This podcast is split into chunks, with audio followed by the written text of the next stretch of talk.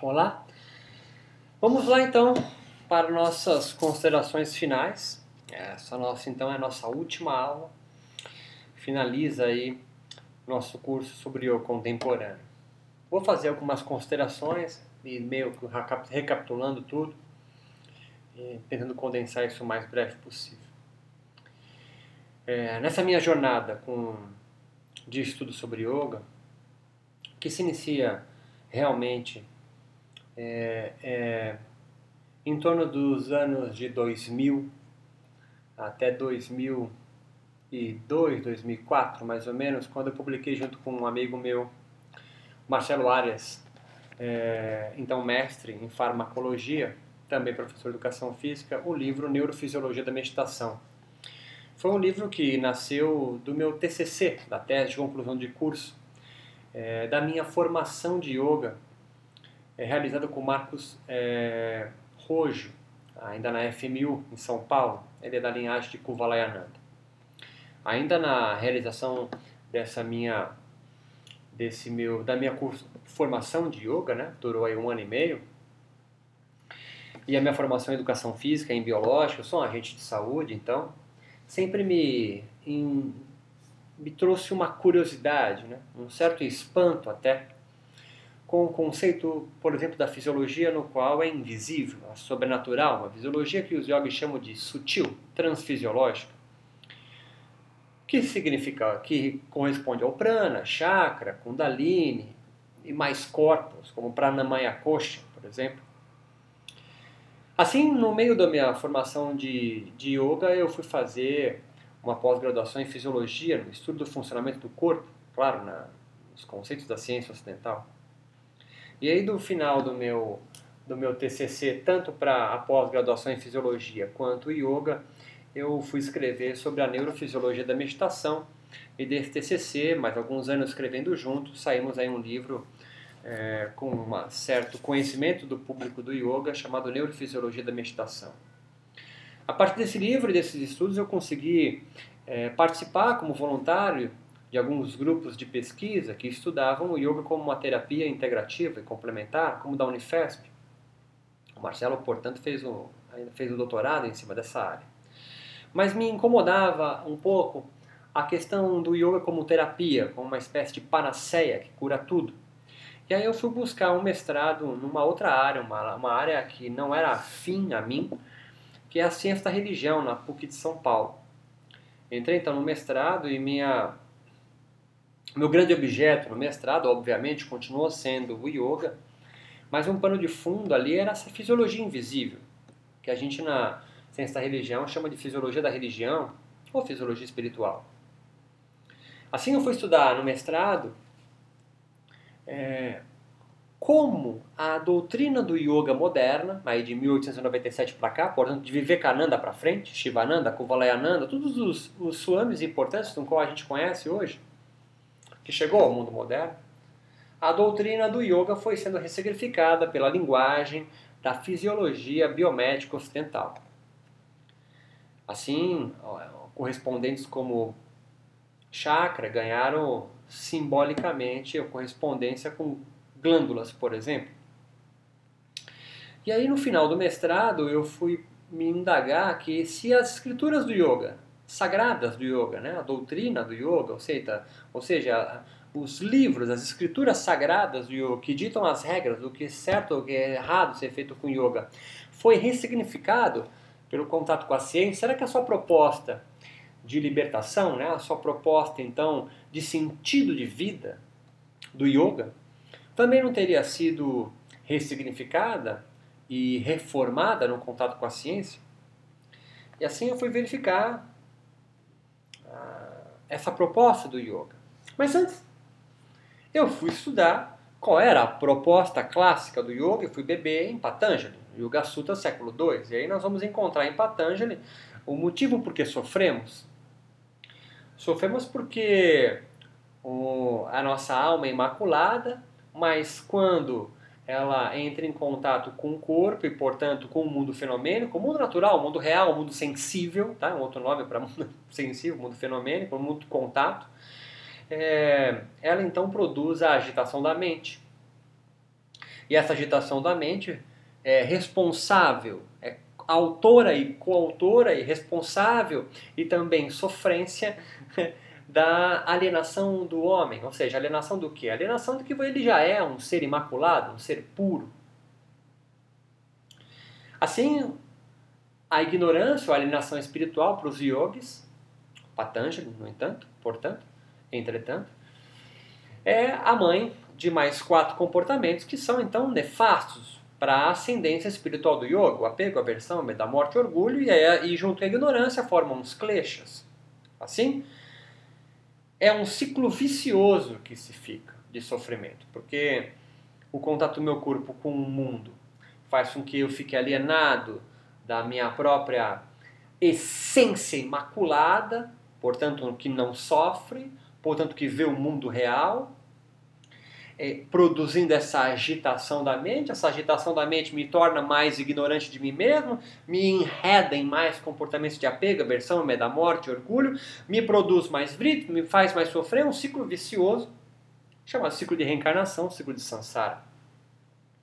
Qual é a saída tão proposta para o Patanjali? A proposta é o Ashtanga Yoga, é um caminho óctuplo, que os dois primeiros ângulos, os dois primeiros caminhos, é uma espécie de dez condutas éticas, morais para uma boa vida, para a vida plena do yoga, que é o Yamas e Niyamas, não violência, falar a verdade, ser celibatário, entregar totalmente a sua vida a Ishvara, a Deus.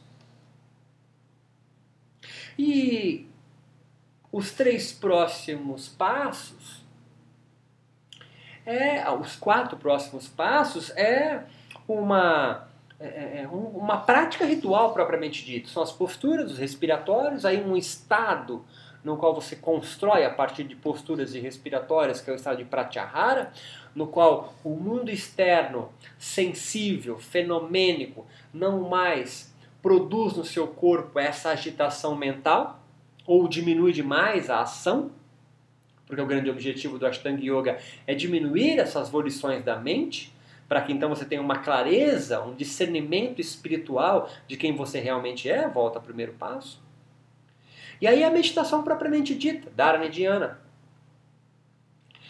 Para produzir então samadhi, que é quando realmente essa agitação mental zera. Tita Vrittiniroda, clássico, segundo o Sutra de Patanjali, capítulo 1. E para quê? O samadhi é algo transitório. O samadhi não é tão importante assim, no sentido de não é o estado último. O samadhi é um estado transitório. Um estado transitório do quê? Um estado transitório onde não há mais as volições da mente. Aí eu consigo me perceber. Consigo me perceber, eu consigo quanto estou, perceber quanto estou enredado nos comportamentos de ignorância, de apego, de aversão, de medo da morte, orgulho. Eu estou falando de propósito, isso tudo, porque os kleshas é um conceito muito caro essa proposta clássica é, codificada é, e sistematizada, melhor dizendo, por Patanjali no século II a.C. A partir do Samadhi, ou a partir de Samadhis, como dizia um professor meu de yoga, é, eu vou experienciar então a volta, a volta da, dessa experiência transitória do Samadhi, eu vou experienciar então é, uma gnose, vou experimentar então um conhecimento novo, vou experimentar então viveka, um discernimento espiritual sobre mim mesmo. E é a partir de samadhis, é a partir dos rituais, é a partir dos samadhis e das vivekas, eu vou então construindo um conhecimento melhor de mim mesmo. Até que um dia então atinja o estado perene, o estado de harmonia constante, que não mais se modifica, chamado Kaivalya. É o estado onde vrits, né, essa agitação da mente não mais me apega e assim eu vivo em harmonia completa com Purusha. Então é a proposta clássica do yoga. E é essa proposta que vai sendo então ressignificada no contato do yoga com a sociedade ocidental. Vimos que a doutrina se ressignifica e a proposta espiritual do yoga também. Os kleshas, samadhi e kaivalya nós demonstramos ao longo desse, desse curso inteiro pontos cruciais na compreensão da proposta soteriológica do yoga vão sendo ressignificados. Nas entrevistas que eu fiz com brasileiros, referências líderes de yoga no país, formadores de novos professores de yoga, organizadores de peregrinações à Índia e outros locais sagrados e vendedor, ou responsáveis por produzir e vender novos produtos religiosos como CDs, DVDs, e aqui não tem nenhum, é, não tem nenhum pingo de caráter valorativo do que eu estou dizendo nem cinismo. Percebemos pelas entrevistas que dois, duas, é, três pontos são muito importantes. O primeiro é que há uma diferenciação entre os yogis de estado e prática de yoga. Nem todas as práticas produzem o estado, portanto não produzem o samadhi, portanto não produzem é, é, gnose, portanto não produzem conhecimento, portanto não produzem um conhecimento melhor de mim mesmo. Toda prática de yoga, para ser yoga, precisa produzir então um estado de yoga. O segundo é que o estresse foi sendo ressignificado com a condição, o valor de klesha. Muito mais do que observar condutas éticas de comportamento da minha boa vida, eu observo meu próprio corpo. E se, ele, se, se o estresse se manifesta no meu corpo, e se a doença advindo do estresse se manifesta no meu corpo, é porque eu estou com algum tipo de empecilho para me ascender no, espiritualmente. Portanto, a doença no yoga é um referencial positivo o estresse no meu corpo é um referencial de uma certa forma positivo, porque eu me percebo então fora da minha senda, eu me percebo então fora do meu objetivo, do meu foco do yoga. E a segunda consequência é, do estresse como um sinal de klesha é o relaxamento, que ganha um papel importante dentro das práticas ritualistas de cura do yoga moderno. Como assim? O yoga então desenvolve um processo ritual é, no qual o relaxamento, resultado final e legitimado pela ciência biomédica ocidental em suas pesquisas, é o produto final do yoga. Ninguém sai de uma prática de yoga é, agitado. Todos saem de uma prática de yoga no qual se produz o estado de yoga, num estado de relaxamento, e portanto o relaxamento ganha um status de espiritual ao micro-universo do yoga informação. E aí vem a conclusão de que Kaivalya, essa busca por um estado perene de harmonia, onde não mais klesha, estresse manifeste no meu corpo, vem ganhando então, conotações, entre aspas, de uma espécie de busca pela homeostase divina. Ou seja, um estado divino de homeostase no qual é, eu fique num equilíbrio dinâmico sem mais me arredar ao estresse. A proposta espiritual do yoga moderno, então, no Brasil, é, foram e estão sendo reformadas pela biomedicina. A ciência, assim, não desencanta o yoga. Portanto, podemos considerar aqui um dos resultados importantes da, da, da pesquisa e, e, desse trabalho é que a ciência, ao contrário do que se imaginavam sociólogos antigamente, da virada do século XIX para o XX, não, desencantou a sociedade, pelo contrário, vem produzindo mais e mais e mais religiões e mais e mais espiritualidades sobretudo espiritualidades terapêuticas de forma integrativa. Ou seja, a ciência, ao invés de desencantar as religiões, ela legitima discursos religiosos contemporâneos. Posso considerar que o yoga, como uma espiritualidade terapêutica integrativa, tem transformado também agentes de saúde. Ou seja, cientistas também estão sendo influenciados pela filosofia, pela prática e pela proposta espiritual do yoga. Haja vista Chopra, Alan Wallace, Daniel Goleman, Herbert Benson e outros cientistas que estão construindo ou construíram discursos onde o yoga permeia as suas falas. O que faz surgir na ciência biomédica é, é, é, é como eu, eu, observei em alguns congressos no qual participei, que estuda espiritualidade e cura, que a biomedicina atua muitas vezes como partícipe, ou seja, como um agente espiritual em certos micro-universos religiosos, no meu caso aqui que a gente vem estudando no yoga. Há sem dúvidas uma crítica por parte da sociedade ocidental urbana, que vive nas grandes metrópoles, sobretudo ao sistema de saúde biomédico vigente. Assim, é, fica evidente no discurso de médicos é, é, alguns deslegitimam as narrativas do yoga, por exemplo, como, entre aspas, dogmáticas e sectárias. Ou seja, é, estes yogis, é, estes cientistas vêm se comportando não como outsiders deste micro-universo religioso espiritual do yoga em formação, mas como verdadeiros, o que eu denominei de cientistas gurus, porque eles também influenciam ao micro-universo religioso do yoga. O yoga, como estrutura religiosa em formação no Brasil, criou então uma diferença entre prática e estado de yoga. Como falei, assim como cresceu no Brasil uma população de yogis mais tradicionalistas, ou seja, mais sectários, que visam, entre aspas, resgatar a essência do yoga, a fala deles mesmos. Enquanto outros yogis são mais permissivos, são mais híbridos, esses atuando mais como, entre aspas, yoga terapeutas, inclusive.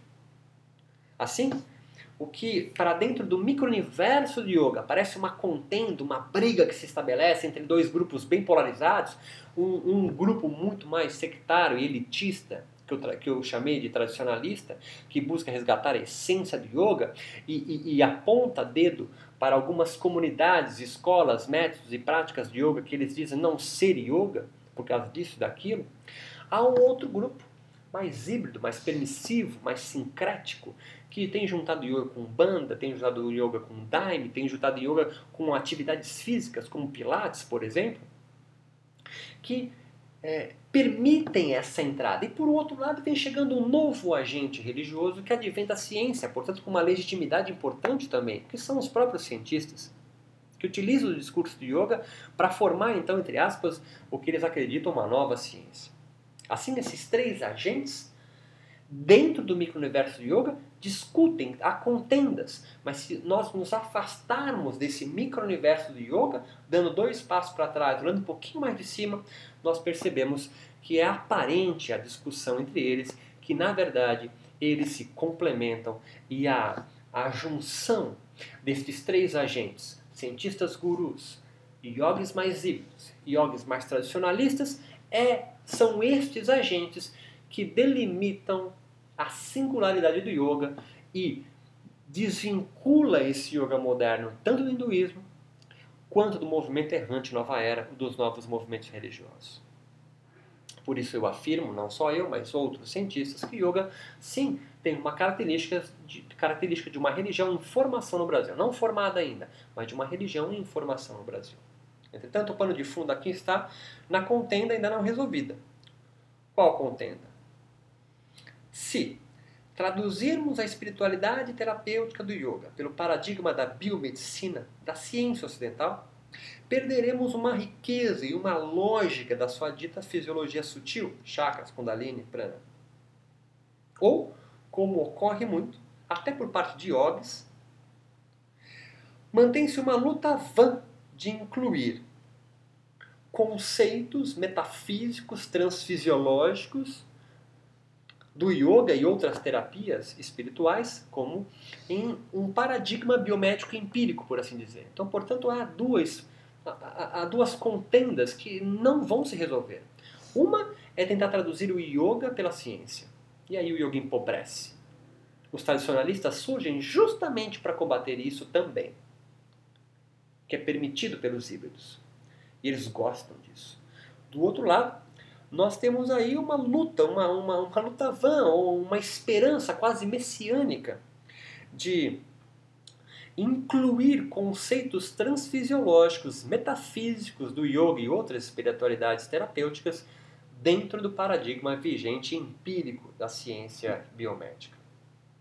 O que proponho não é como anseio algum cientistas gurus e yogis terapeutas uma nova ciência. Uma nova ciência não vai surgir no sentido de ser uma, uma ciência que suplanta a vigente. A vigente vai continuar existindo. Mas uma nova subdisciplina na ciência da religião que nos permita compreender o funcionamento do corpo e de outras lógicas, narrativas e modelos que compõem as religiosidades e espiritualidades que hoje vigoram, que eu chamei de fisiologia, é, fisiologia da religião. A fisiologia da religião, assim, não apenas, é, é, não, não apenas é, existe ou existiria ou seria constituída para correlacionar terapêuticas e contribuir para a medicina integrativa. Não é esse o intento.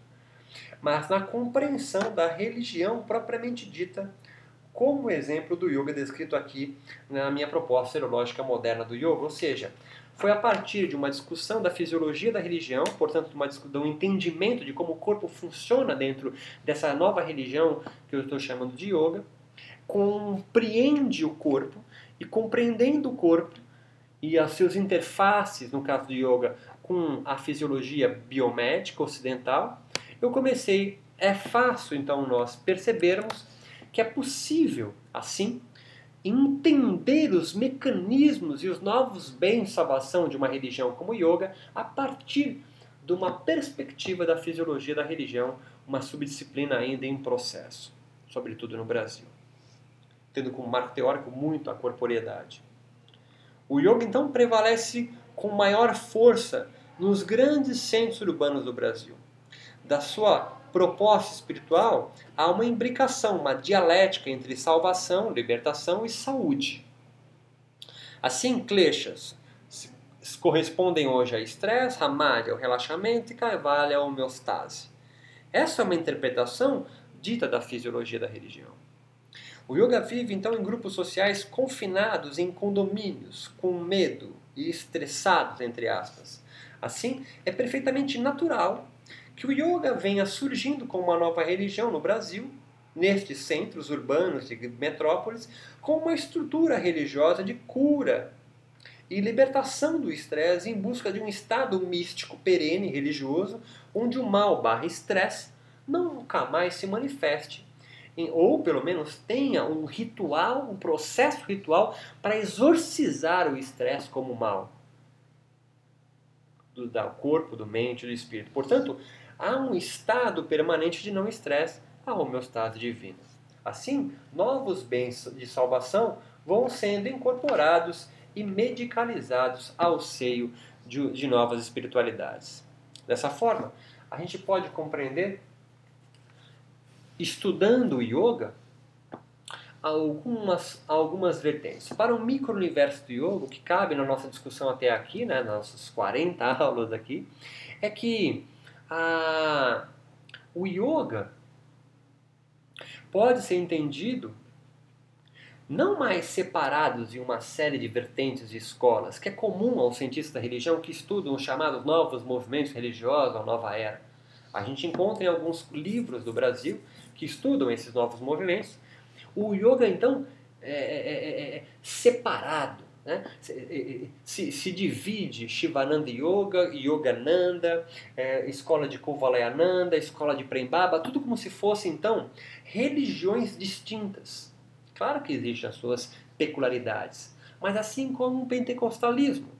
Há é, é, uma igreja presbiteriana, uma outra igreja ali, uma outra aqui, mas todas fazem parte de um mesmo micro-universo dos protestantes outros os neopentecostais, e a própria Igreja Católica, os carismáticos, por exemplo, é, a, outros, mas eles são todos identificados como a mesma religião. E o yoga? O yoga não é classificado ainda nem como uma religião. Por isso coloco uma nova religião ou uma religião em formação. Por quê? Isso vai facilitar o estudo da religião.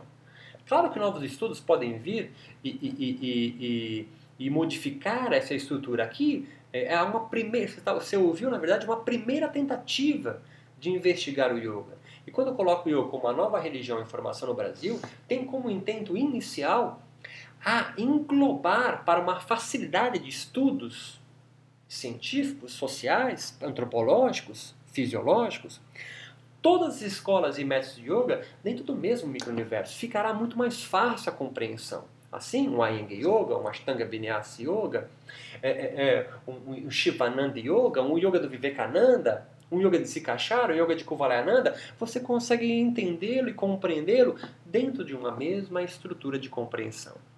A segunda coisa importante é nós, é, a partir desses dados, compreender que no Brasil há uma narrativa religiosa, espiritual do yoga é, diversa, singular, de outros locais que acontece o yoga é, no, no mundo. Enfim, na América Latina há uma singularidade. outra coisa é compreender que o yoga pode ser compreendido e deve ser estudado fora do escopo exclusivamente como terapêutico espiritual. Estudar o yoga apenas como uma terapêutica integrativa reduz, reduz o yoga no maior campo que ele atua, que é de espiritualidade, é que é de religiosidade, é um campo no qual produz sentido de vida para muitas pessoas. Ou seja, em, em, compreendendo o yoga como uma religião, o yoga pode entrar no próximo censo, por exemplo, de IBGE.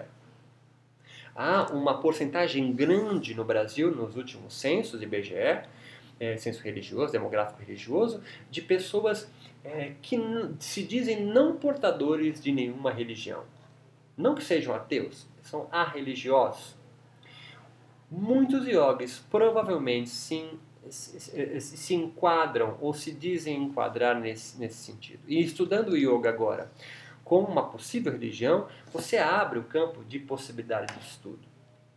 Para quem ainda tem um certo preconceito com religião em relação ao conceito religião entre os leigos ou entre os yogis e preferem chamar de espiritualidade, neste curso, para mim, tanto faz. Espiritualidade ou religião, eles acabam entrando quase como sinônimos para mim.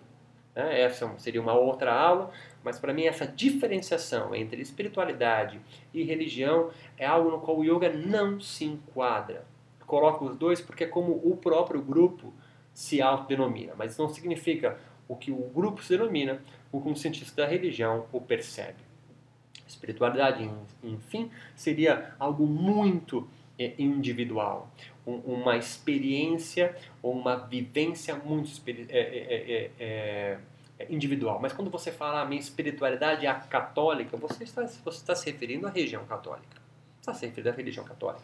Não, você não precisa seguir os cânones da instituição religião católica, mas você vivendo a espiritualidade dele, você também vive a espiritualidade, a, a, a religião no qual ela faz parte. Assim, quando você diz que vive a espiritualidade do yoga, você está dizendo que você vive o yoga como a sua religião.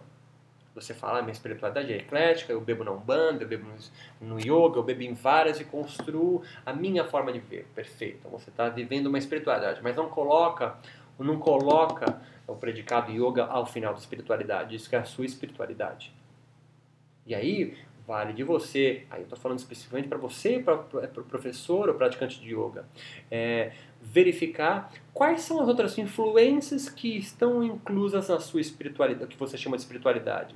Você segue os, os cânones de Patanjali, se você segue a sua prática sobre o Hatha Yoga Pradipika, se você bebe no Vedanta, se você constrói essa que você chama de espiritualidade apenas o que faz parte ao micro-universo do yoga, você está vivendo o yoga como a sua religião e isso não é demérito algum. Para aqueles yogis no qual compreende o yoga é, é, como algo parecido com ciência. É, é, compreenda que ciência, como nós compreendemos hoje, um, o pensamento científico, ele basicamente, não precisa ser positivista, mas ele basicamente tem um método, uma lógica, uma razão de pensar o mundo, no qual o yoga não pensa da mesma forma. É claro que estudos científicos podem ser realizados com as práticas do yoga, Assim como eu fiz agora, eu fiz um estudo científico sobre a filosofia, sobre a prática, sobre o modo de viver do ethos é, do yoga brasileiro. Mas isso não faz do yoga uma ciência. Não é porque uma prática de yoga possui repercussões fisiológicas que tornam ele científico. Porque se tornar o yoga algo científico, muito, eu poderia dizer em porcentagem, só para ficar uma metáfora aqui, um, um exemplo imagético, 99% do yoga some. O yoga fica, o yoga fica então confinado a, a meros efeitos de neurotransmissores, de hormônios e, e engramas e repercussões neuronais. Assim, o yoga abarca muito mais coisa. Agora, para um cientista religião que vem investigando novas espiritualidades, os novos movimentos religiosos do Brasil, o yoga sim pode ser incluído como uma nova religião em formação e isso facilitará, é, sobretudo e sobremaneira, a, compreensão do yoga como um micro-universo único, como um único, um mesmo organismo, um mesmo fenômeno religioso atuando no país, onde existem polaridades muito bem definidas, onde existem líderes muito bem definidos, onde as narrativas construídas no Brasil estão muito bem definidas também. Claro que mais entrevistas serão necessárias, mais pesquisas serão necessárias, mas aqui o que você esteve durante essas 40 aulas foi um esboço um esforço humilde de tentar investir, de tentar estudar e analisar um, um micro-universo é, religioso no Brasil, espiritual, é, informação que ainda não foi estudado no país. É com muita humildade que eu coloco então e venho encerrando essa nossa essa nossa aula, é, deixando claro que é, será necessário muito mais investigações sobre isso? E a presença de cientistas será sempre muito bem-vindo no estudo das humanas sobre yoga e também do pensamento sobre essa filosofia tão rica e antiga que sobrevive aos dias de hoje, viva, porque se adapta, viva, porque soube se moldar, mas que tem polos que vêm ainda resgatando a sua essência, outros polos mais híbridos, dando maior porosidade à sua prática, e isso fazendo com que seja um organismo vivo, portanto, que sobrevive no século XXI. Muito obrigado, muita paciência, muito obrigado pela paciência de todo mundo e até uma próxima aula. Muito obrigado.